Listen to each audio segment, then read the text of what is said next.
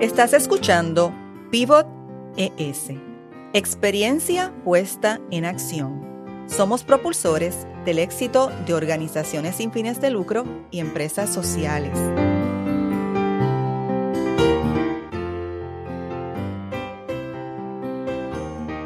Soy Marieli Rivera y en este podcast escucharás a líderes con experiencia en temas de innovación y soluciones para el desarrollo sostenible.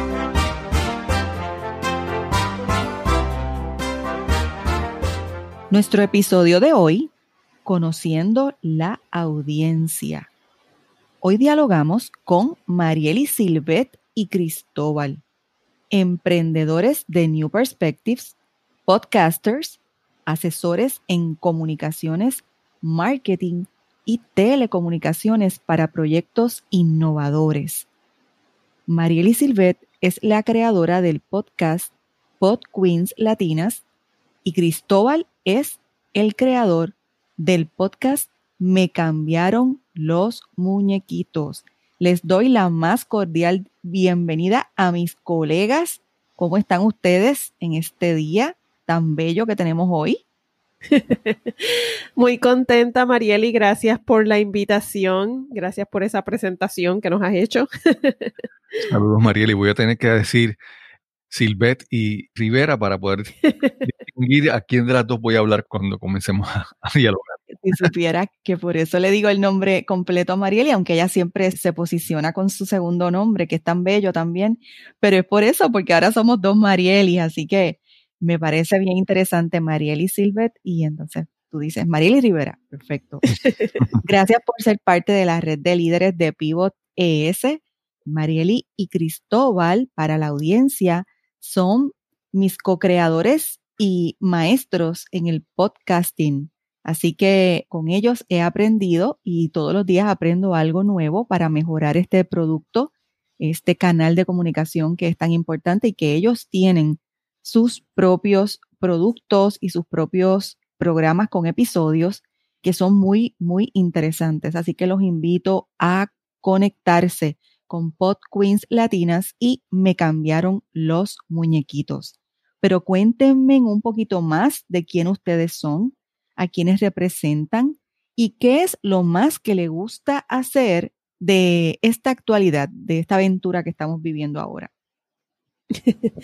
bueno, pues en mi caso, soy una emprendedora hace ya más de 10 años. Empecé en el camino empresarial entre el 2008 y 2010, más o menos. Y pues represento a mi empresa, New Perspectives. Y también represento, yo creo que a todas aquellas personas que tienen una pasión, un deseo por emprender un proyecto donde puedan poner en uso todas sus capacidades y todos sus talentos. Personas que sueñan con tener esa libertad creadora.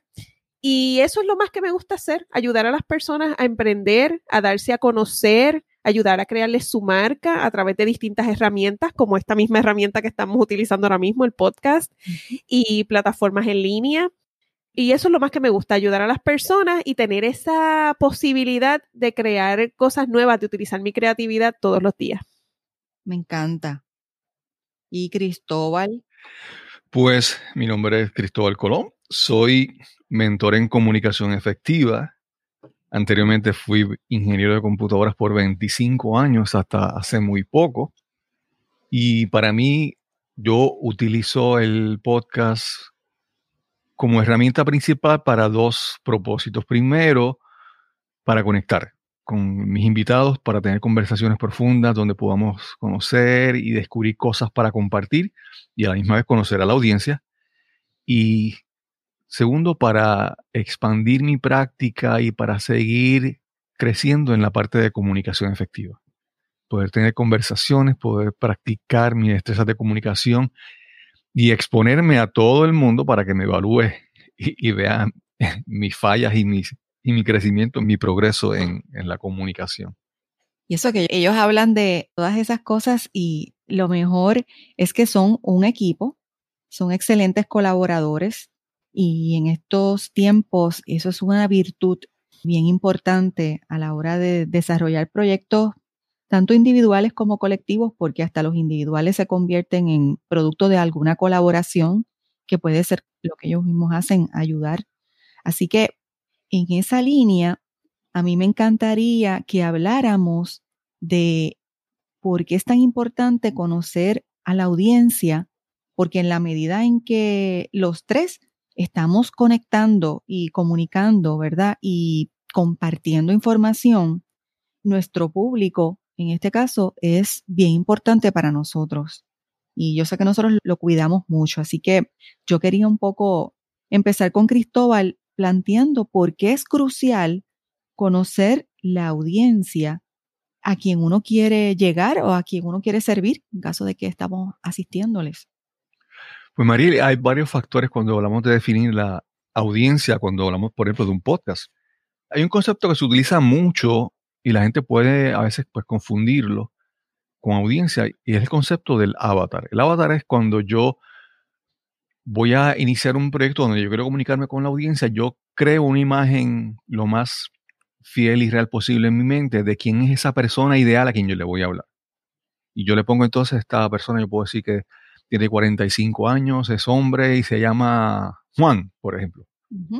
Y esa es una herramienta que yo utilizo para yo establecer una comunicación, pero es una imagen mental que puede coincidir con lo que es tu audiencia, pero puede también que no coincida. Una cosa es lo que yo planifico, o sea, yo puedo hacer entonces, cuando empiezo a planificar un, diseñar un podcast, yo puedo tener en mente una audiencia proyectada, vamos a decir, estimada, ideal, hipotética. Pero el poder del podcast, después que tú lanzas este producto, tú tienes que entonces comenzar a observar quién realmente es tu audiencia. Y este concepto es dinámico.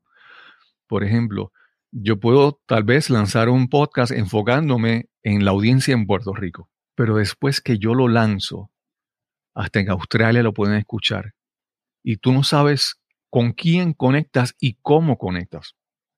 Por ejemplo, yo he recibido noticias de que alguien en España habló sobre mi podcast y yo veo como la, audiencia crece allá. O puedo ver como alguien me contactó de la República Dominicana o alguien me contactó de Estados Unidos. O sea, la audiencia, tú, de acuerdo a lo que tú estimas, pues comienzas a crear contenido, pero tienes que seguir en el proceso de refinar y definir cuál es la audiencia que realmente está respondiendo a tu mensaje. Y ahí es un proceso de observar, medir y hacer ajustes, ¿verdad? Otro concepto que es muy importante también al momento de definir la audiencia, más que definir quién o los factores demográficos, es definir las circunstancias de esa persona, cuál es el problema que tú le vas a resolver a, alguna persona de tu audiencia con tu contenido. Y entonces, cuando hablamos de problemas, puedes ver que los factores demográficos no coinciden. Podemos decir que alguien, vamos a decir que alguien está deseando hacer un emprendimiento, crear un nuevo negocio. Tal vez te encuentras una persona que tiene 25 años y está considerando eso, pero también te encuentras a otro que tiene 50 años y está en la misma situación. Mm. Por lo tanto, lo que te quiero decir es que hay varias herramientas que uno utiliza, pero es un proceso dinámico. Yo estimo quién va a ser mi audiencia y entonces, después que comienzo a producir contenido, tengo que medir y observar y hacer ajustes. Luego que tú creas el contenido, ese alcance, tú no lo puedes controlar. Tú a veces lo tiras y por circunstancias a veces que desconoces, el podcast crece sin tú tener una explicación clara de por qué crece. Así que tienes que tener en cuenta de que tu audiencia va a evolucionar. Y ahí Marielisi puede también aportarnos con ejemplos concretos de cómo ocurre esa diversidad dentro de la audiencia y que como tú muy bien dices, Cristóbal, a veces no coincide luego con ese perfil sociodemográfico, ¿verdad? Que a veces nosotros tratamos de alinear para poder identificar ese avatar. ¿Qué tú piensas, Marieli? Correcto. Mira, cuando, como bien mencionaba Cristóbal, nosotros definimos y conocemos una audiencia basada en el problema que estamos tratando de resolver, en ese momento nos damos cuenta que si nos enfocamos en el problema, pues las personas que componen ese grupo son diversas. Así que cuando yo voy a comunicar sobre posibles soluciones a esa audiencia, digamos, estoy creando un evento, digamos, estoy lanzando un producto, en esa audiencia yo voy a tener, como bien decía Cristóbal, personas más jóvenes, pertenecientes a X generación, personas tal vez más profesionales, voy a tener hombres, voy a tener mujeres, voy a tener, voy a tener una diversidad de personas, de características demográficas y yo tengo que buscar la manera de hablarle y que todas esas personas se sientan identificadas en mis comunicaciones. Así que es muy común ver en ocasiones un evento donde vemos una publicidad que va dirigida, por ejemplo, a la mujer y otra publicidad para el mismo evento dirigida a, a hombres, por decir un ejemplo. Porque si yo a lo mejor veo una publicidad muy femenina y yo soy Cristóbal, pues a lo mejor eso no me llama mucho la atención porque pienso que está dirigido a la mujer, aunque sin embargo estamos resolviendo un mismo problema. Claro. Y es como yo digo, el movimiento fractal de cómo va ocurriendo y evolucionando y que precisamente pues hay que adaptarlo a una circunstancia a veces. Y ahí entra el tema de audiencias diversas. Marieli puede dar varios, varios ejemplos concretos cuando eso ocurre, cómo nosotros lo manejamos en, nuestro día a día del desarrollo del proyecto. Correcto. Y obviamente cada plataforma tiene como su cultura, ¿verdad? Nosotros sabemos que el público en términos generales de Facebook es de cierta manera. Si estamos hablando de LinkedIn, ya vemos que es un público tal vez más educado a nivel académico, más profesional, con mayor poder adquisitivo, ¿verdad? Tienen otras características. Y si voy a Instagram, el público en términos generales tiene otras características distintas. Así que mira cuán diverso es y dentro de esas mismas plataformas tú puedes encontrar, por ejemplo, al principio cuando yo inicié mi podcast, pues yo me enfocaba mucho en Facebook y en LinkedIn.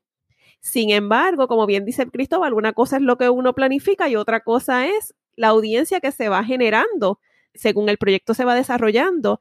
Y he recibido muchos acercamientos de personas en Instagram Así que ahora es una red que yo he tenido que incorporar dentro de mis esfuerzos y me encanta porque allí yo tengo una comunicación incluso hasta más directa con las personas que escuchan el podcast, que es otro perfil que tal vez yo no había vislumbrado en un principio, un perfil un poco más joven, con otras características, mujeres que viven en otros países, no necesariamente en Puerto Rico, pero que son latinas, aunque muchas, su idioma principal es el inglés. O sea, es bien diverso lo que uno encuentra según uno va desarrollando sus proyectos y entonces hay que estar bien atentos para entonces estar conscientes de quiénes son estas personas y asegurarme que mi comunicación conecte con ellas. Y Perdona que te pregunte, ¿eso puede ocurrir en cualquiera de las plataformas cuando nosotros nos insertamos en redes sociales? antes de continuar, quiero hacer una explicación sobre el mundo del podcasting, ¿verdad? Estamos viviendo el mundo de Facebook, donde Facebook tiene un, montón de información sobre ti. Y cuando tú estableces una campaña de mercadeo, de promoción, de publicidad, tú puedes escoger una serie de factores muy importantes para identificar a quién tú le llegas. En el mundo del podcasting, el podcast, la comunidad de podcast, está buscando proteger la privacidad de la audiencia.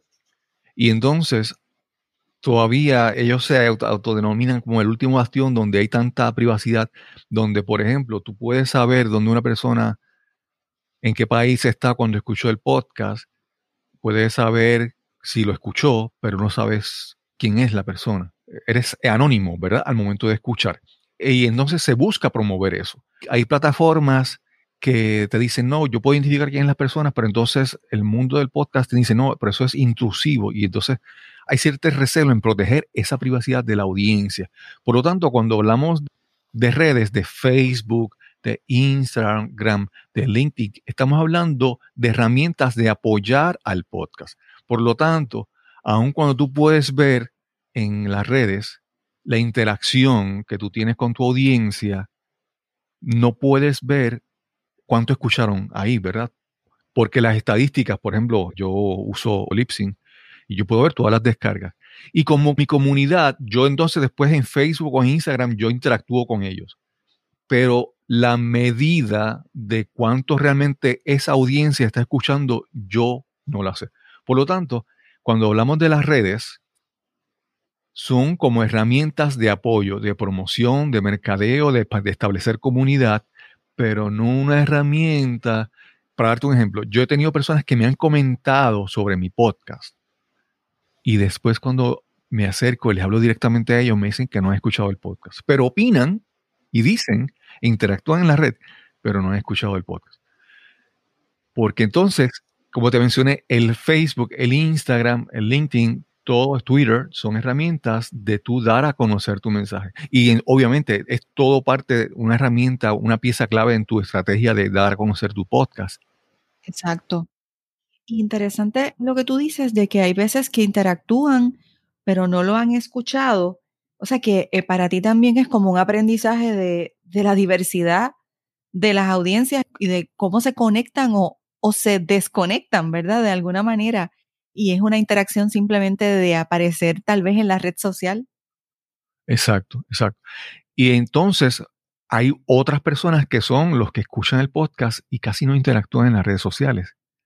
Entonces, tú, ¿qué a veces prefieres? Tú tienes que decir, yo prefiero a personas que interactúen conmigo en las redes o prefiero gente que sea escucha fiel aunque no interactúe en las redes.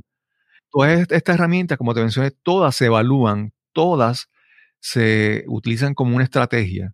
Yo, por ejemplo, yo tengo que evaluar en qué plataforma mi audiencia está respondiendo más. Yo al principio encontraba que mi audiencia los fines de semana, sábado y domingo, respondía mucho a mi podcast. Eso después con el paso del tiempo, cuando la gente se va educando, ahora ocurre menos y yo pienso que se están conectando más a plataformas de podcasting para escuchar el programa. Son cosas que requieren observación, ¿verdad? Y es interesante porque cuando vemos los analíticos de cada una de las plataformas, es como tú muy bien comentabas, es una cultura diferente y lo puedes ver a veces eh, extremadamente variado. Instagram versus, en el caso de LinkedIn, por ejemplo, inclusive hay unas variantes interesantes entre Facebook e Instagram, a pesar de que son casi hermanos, como yo digo, primos hermanos hay unas similitudes, pero nos da un punto de partida interesante y es como ustedes comentaban que uno planifica, pero luego sobre la marcha se va dando otra dinámica. Y Cristóbal, en ese caso, ¿cómo tú recomiendas que aprendamos a conectar con la audiencia? Nuevamente quiero explicar algo también sobre el mundo del podcast y es que el podcast tiene una peculiaridad el podcast es solamente audio, no requiere mi atención completa. Yo puedo estar, por ejemplo, haciendo ejercicio en el gimnasio y escuchando un podcast. O puedo estar en mi vehículo, camino al trabajo y escucharlo. Por lo tanto, el podcast se vuelve una herramienta en tu estrategia de todas las alternativas que hay. No, ya no es muy raro ver una persona que su sola estrategia es crear un podcast y nada más. Dentro de la plataforma que, por ejemplo, yo utilizo para el Lipsync, para eh, tener alojamiento de mi contenido, hay una herramienta que ellos crean unos códigos. Yo puedo asignarle códigos al contenido que yo distribuyo y después yo puedo tener una medida clara de cómo lo consumieron. Por ejemplo, yo tengo invitado que entrevisté esta semana y yo le envío a él un enlace. Este es el episodio de esta semana. Y en ese enlace yo le incluyo un código que lo identifica a él. Después yo puedo ver cuántas personas escucharon mi podcast a través de él o cuántos lo escucharon a través de mí. Entonces eso me permite ver el alcance y la influencia de esa persona. Ese elemento de los códigos me ayuda muchísimo. Otra cosa también es reconocer que el podcast es parte de una estrategia. Algo muy importante que todavía la gente no puede pensar, no lo ve como importante, tal vez todo el mundo piensa en Facebook Live, en Instagram, Instagram Stories y todas esas cosas, pero una pieza importante es tener el correo electrónico de un suscriptor. O sea, esa pieza de información es muy valiosa. Y entonces, ¿qué uno utiliza? Yo puedo tener un podcast y yo puedo, por ejemplo, siempre uno debe incluir lo que se llama un call to action, un llamado a la acción, una exhortación donde yo le pido a mi audiencia que yo haga algo. Yo les puedo pedir, si te gustó este episodio, por favor, compártelo en las redes sociales. O le digo, si disfrutaste de este episodio, por favor, ve y suscríbete.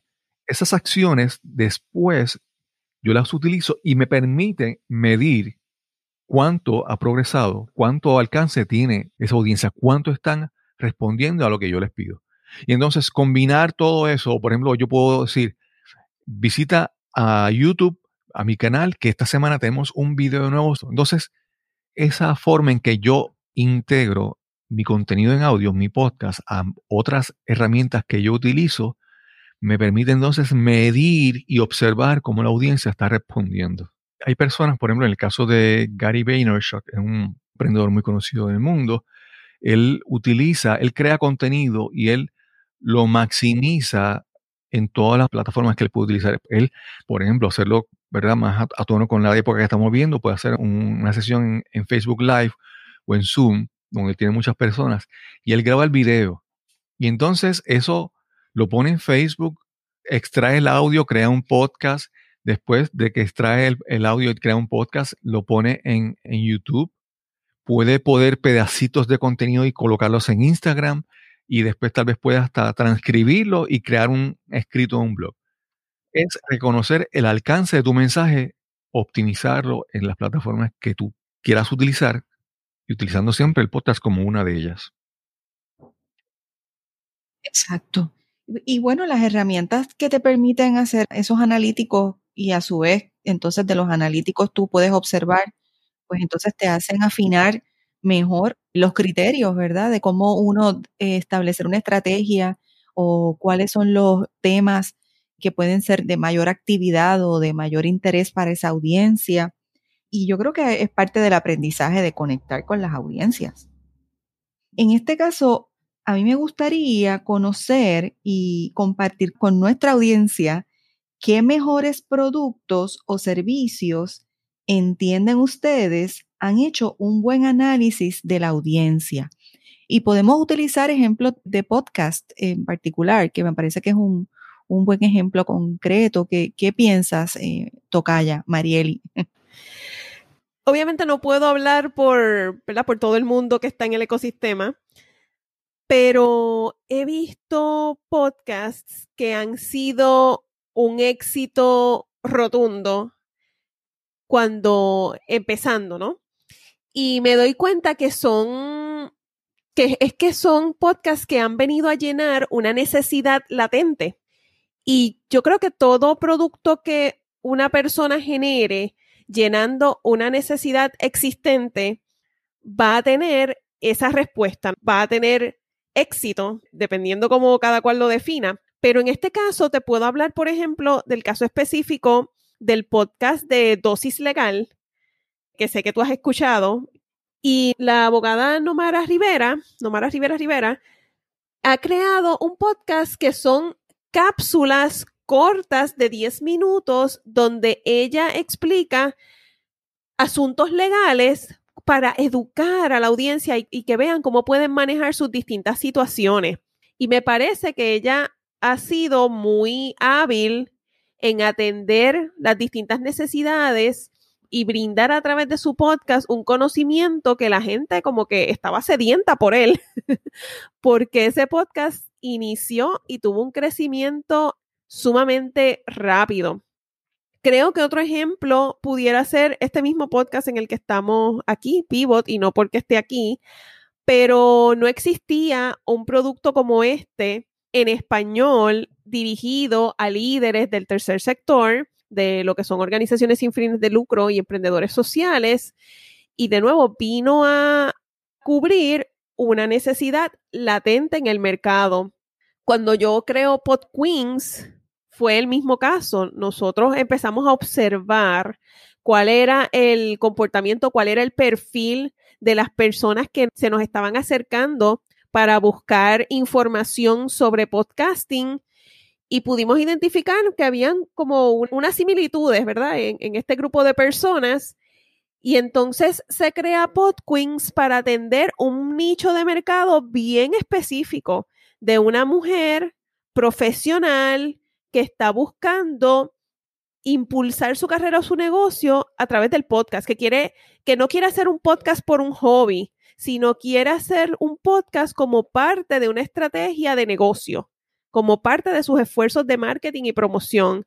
Así que es bien curioso porque pueden existir otros podcasts sobre podcasting en español y en otros idiomas, pero Pod Queens es, es bien distinto, ¿verdad? A todo lo que existe porque está dirigido a un nicho y la gente o se identifica o no se identifica con él porque dicen, no, fíjate, yo lo que quiero es hacer un podcast para aprender como un proyecto personal, no me interesa monetizar, no estoy en nada de eso, lo que estoy haciendo es un experimento, pues son bienvenidas a la comunidad, pero realmente a veces no se identifican porque yo desde el principio el mensaje ha sido bien directo y ha sido pues basado en ese conocimiento de la audiencia, de personas que venían a seminarios con nosotros, de las personas que luego participaban de las mentorías individuales. Así que de ahí fue que nosotros identificamos el perfil y desde donde se creó, con la ayuda de Cristóbal, Pod Queens Latinas. Y fíjate qué interesante lo que ustedes mencionan, porque aquí lo que se estilaría para poder mirar bien estas audiencias es que se necesita también una trayectoria de tiempo. No es de la noche a la mañana, Fíjate cómo tú traes el ejemplo de Pod Queens en términos de quién está interesado, por ejemplo, en crearlo como proyecto personal versus alguien que quiere utilizarlo como una herramienta para apoyar su modelo de negocio. Y entonces es interesante porque al final del camino vamos a conectar diversos también participantes, pero que tenemos diversas audiencias y diversas respuestas, como ustedes comentan, a problemas en el caso de Nomara, la comunicación que ella está teniendo en las cápsulas llega, ¿verdad? Más allá de lo que es un letrado especializado en, derecho. Igual ocurre con Pivot. Pivot tiene una dinámica interesante porque ha comenzado a recibir comentarios, que ya mismo vamos a hablar del tema del feedback, de gente que no está dentro del non-profit, no está dentro del sector sin fines de lucro trabajando, pero son fieles y son participantes y son gente que han estilado donar al sector sin fines de lucro y se han convertido en fans de lo que escuchan porque se educan, así lo han comentado. Así que ustedes muy bien han definido que la audiencia número uno no es una sola, hay una variedad, ¿verdad? Una diversidad y que todo está cambiando con mucha rapidez. O sea, por eso Cristóbal comentaba el tema de la agilidad en, términos de audiencias dinámicas.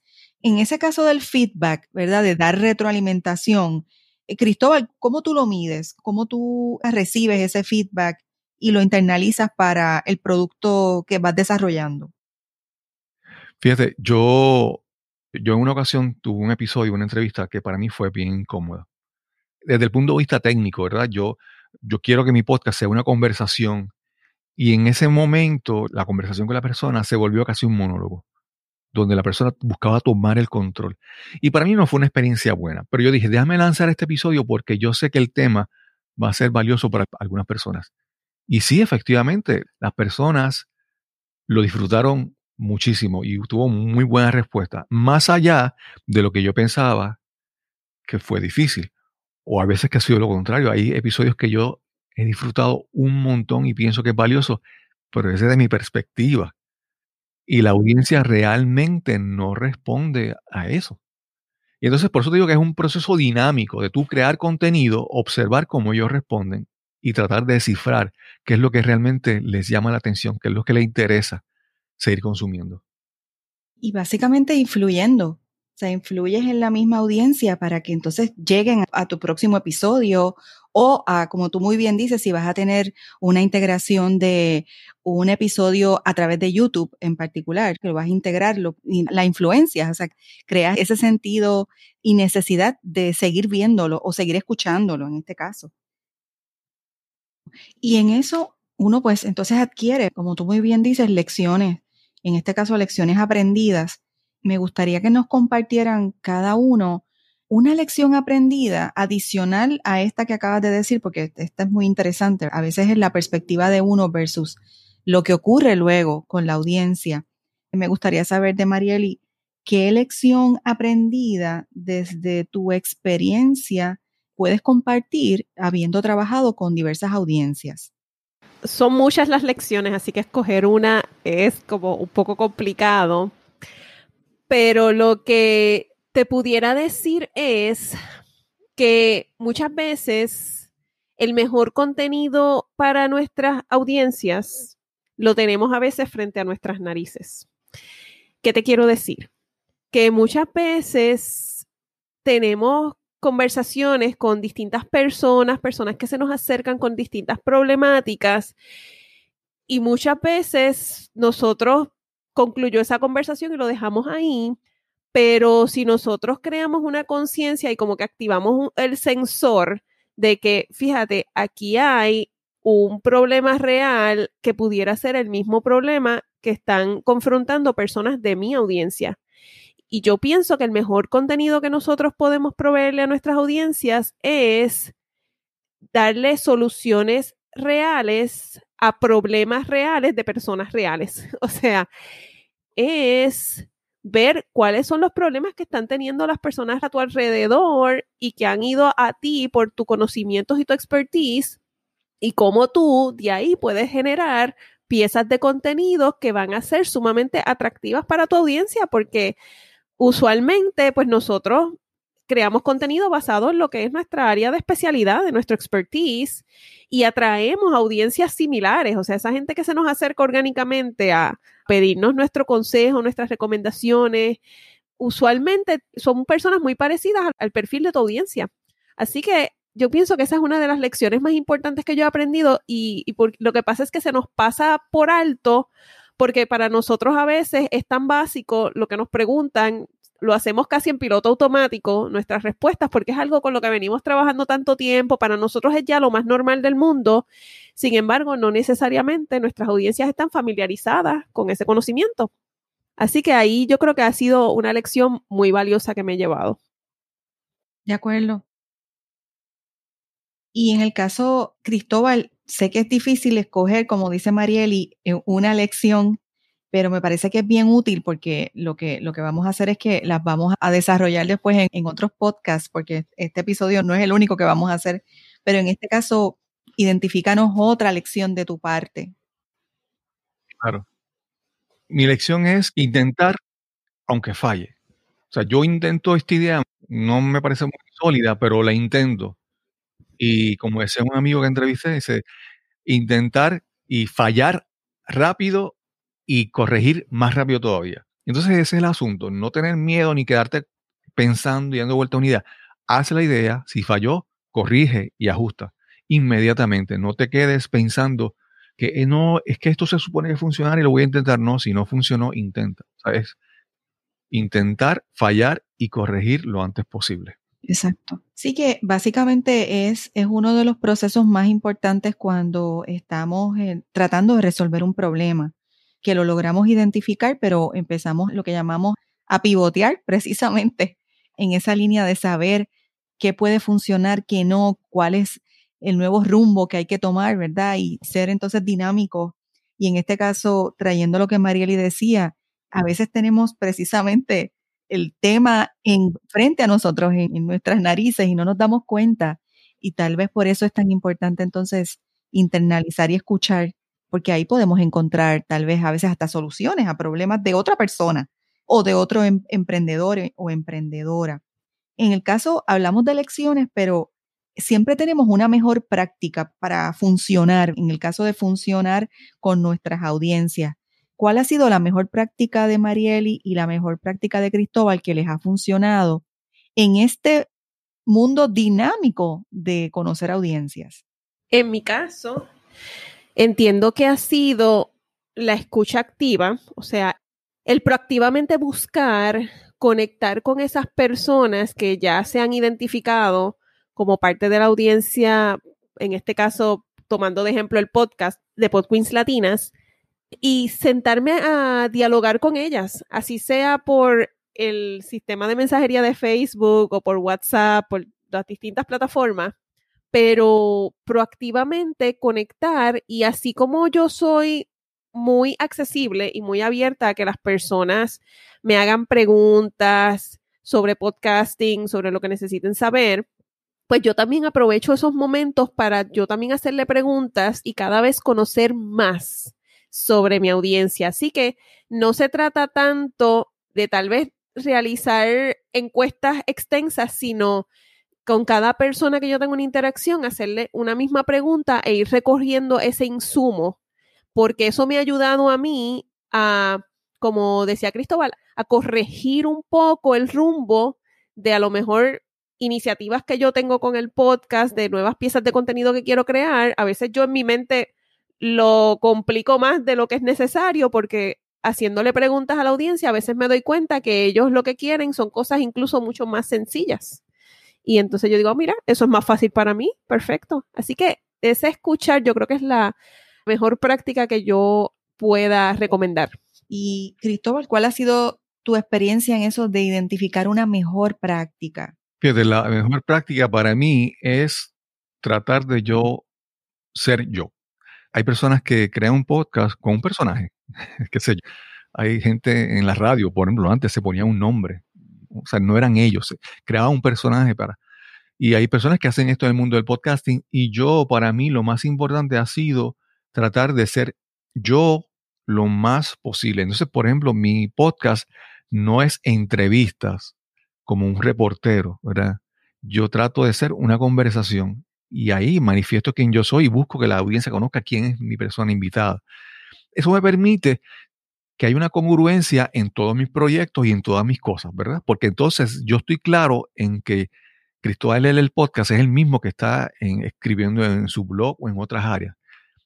Tratar de ver que si yo soy esta persona y trato de ser congruente conmigo mismo y consistente, la audiencia va a conectar conmigo y no voy a tener que tener la preocupación de quién soy aquí.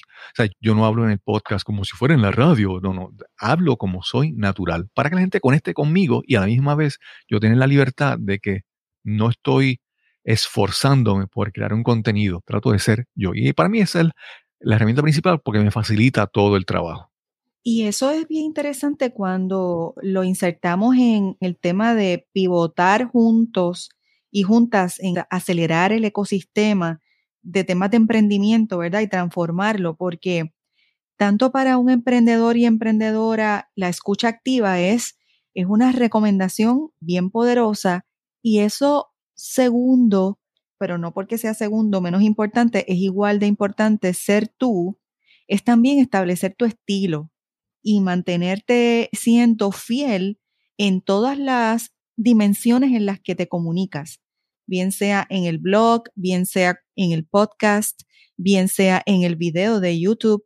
Y entonces creas tú, pues, por un lado, tu branding, tu marca, pero también eres fiel como a quién tú eres y, a, y qué aportación tú traes, ¿verdad? Así que es súper, súper importante estas dos recomendaciones que se convierten en prácticas de excelentes profesionales, tanto lo que es escucha activa como lo que es ser tú y tener tu propio estilo en este proceso. Marieli, ¿qué otro elemento necesitamos para pivotar juntos y acelerar el emprendimiento? Pues mira, yo creo que número uno, nosotros tenemos que ser estratégicos en lo que queremos hacer, plantearnos cuáles son esos objetivos que queremos alcanzar a través de lo que estamos haciendo y crear alianzas y ser participativos, o sea, no esperar que nuestra audiencia, a veces nosotros como que nos sentamos a esperar, ¿verdad? Que la audiencia llegue y nos comunique y nos envíe comentarios, tenemos que ser, yo creo que un poco proactivos también en nosotros recoger esos insumos para cada vez ir creando contenido que sea más a tono con las necesidades existentes. Y de esa manera podemos acelerar el emprendimiento porque según nosotros compartimos el contenido, la información que las personas están necesitando para ellos poder dar ese paso, para ellos poder emprender y que ese contenido sea más a tono con sus necesidades, pues estamos aportando a fomentar ese emprendimiento. De acuerdo contigo, y eso nos va a llevar a grabar otro episodio que específicamente hable de esa retroalimentación, recomendaciones para el famoso feedback que nos ayudan a mejorar, ¿verdad? no solamente nuestros productos, nuestra forma de nosotros proyectarnos y ser mejores emprendedores. Yo pienso mucho eso, en que hay que tener esa resonancia con que te cambia a ti como emprendedor o emprendedora y así a su vez eso crea entonces en cadena una transformación de cambio. Así que yo he estado pensando que son varios los temas que tendremos que grabar, pero estoy muy, muy agradecida del tiempo de ustedes, de que compartan conmigo su expertise, su información, toda esta experiencia en los roles, ¿verdad? De trabajo a nivel de los productos y la experiencia de trabajo con otras personas que tenemos. Y me encantaría nuevamente tenerlos entre lo que llamamos presente futuro del emprendimiento. Claro que sí. Encantada. Así que muy agradecida. Si te gustó este episodio, yo te invito a que lo compartas y que nuestra audiencia nos escuche a través de las plataformas en Spotify, iTunes, Stitcher, Google Podcast, iBox y Buena Vibra Radio en Orlando. Les invito a que se suscriban a Pivot ES y los espero en el próximo episodio.